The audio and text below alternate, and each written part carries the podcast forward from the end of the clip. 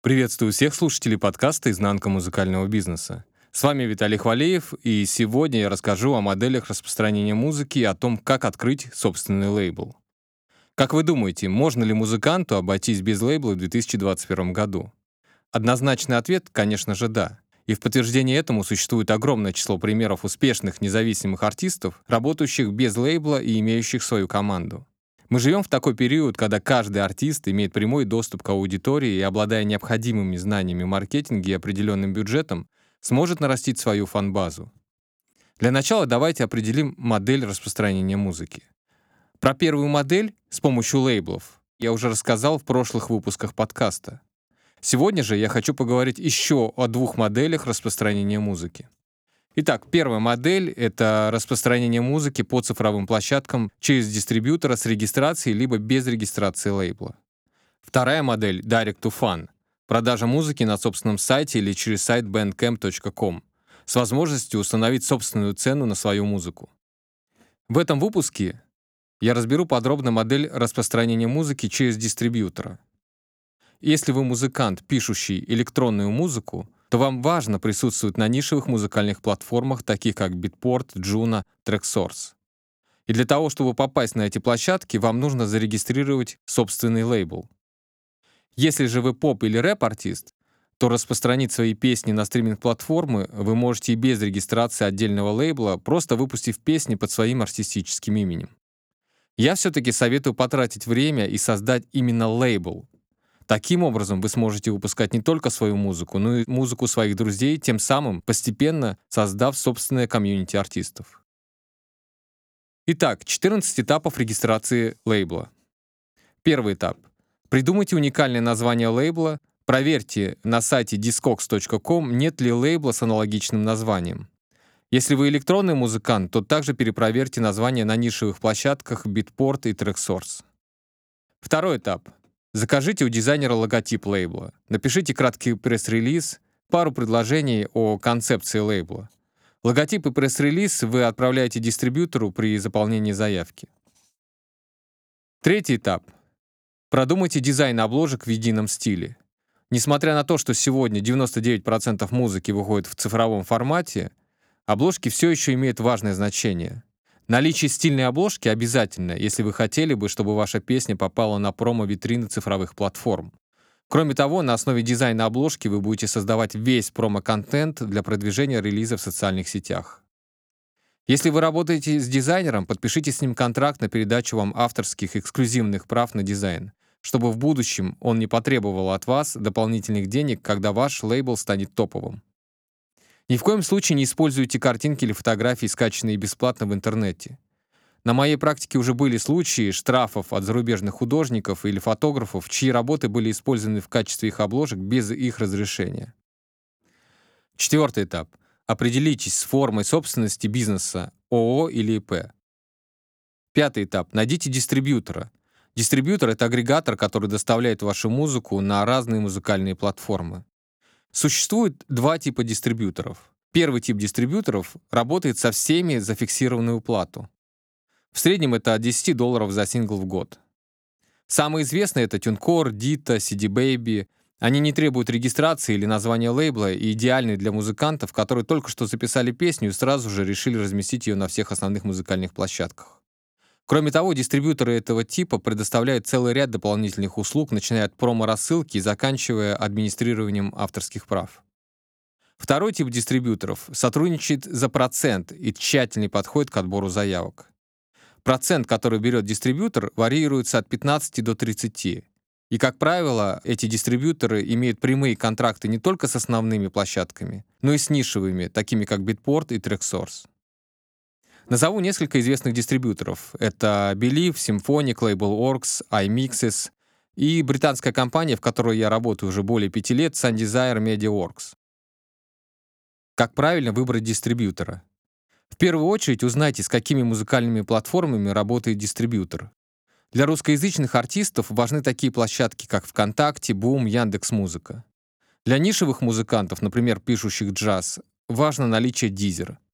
Для электронных музыкантов это Beatport, Juno, TrackSource. Во-вторых, уточните, в какой срок дистрибьютор присылает отчеты и производит выплаты. Стандартные условия — это ежеквартальные выплаты. А также уточните минимальную сумму вывода денег. Спросите, есть ли статистика продаж в реальном времени.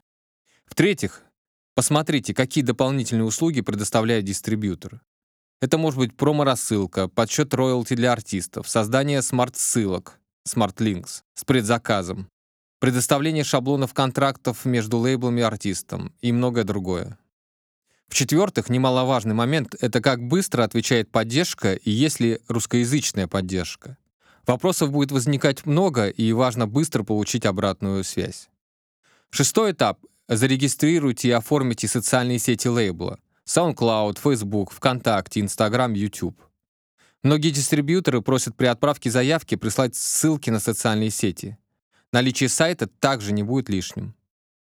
Седьмой этап — планирование релизов. Составьте примерный план на 2-4 релиза вперед. Дистрибьюторы, работающие за процент, скорее всего, попросят вас указать количество уже готовых для распространения релизов. Восьмой этап. Если вы планируете выпускать других артистов, то подготовьте образцы контрактов. Девятый этап. После подписания контракта с дистрибьютором, получив логин и пароль личного кабинета, изучите интерфейс его сайта, прочитайте раздел «Самые задаваемые вопросы». Десятый этап. Правильно заполните все метаданные. Метаданные — это основа современной цифровой музыкальной индустрии, и важно правильно подготовить их для каждого релиза. Основные метаданные состоят из нескольких пунктов. Это имя артиста, название трека, название релиза, лейбл, жанр, информация о композиторе и авторе слов. Каталожный номер релиза. Этот номер вы создаете сами, и он необходим для вашей внутренней системы. Он состоит из букв названия вашего лейбла и текущего номера релиза. ICRC-код — это международный стандартный код для точного определения уникальной аудио- или видеозаписи. Его обычно выдает сам дистрибьютор, только уточните, бесплатно или платно.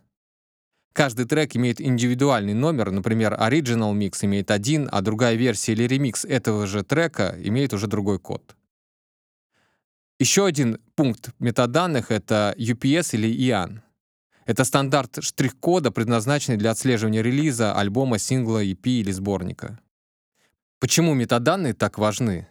В случае неправильно заполненных метаданных вы не сможете получить все причитающиеся вам отчисления от разного вида использования музыки. Для правильного распределения дохода должны быть верно заполнены все поля и в первую очередь ICRC-код.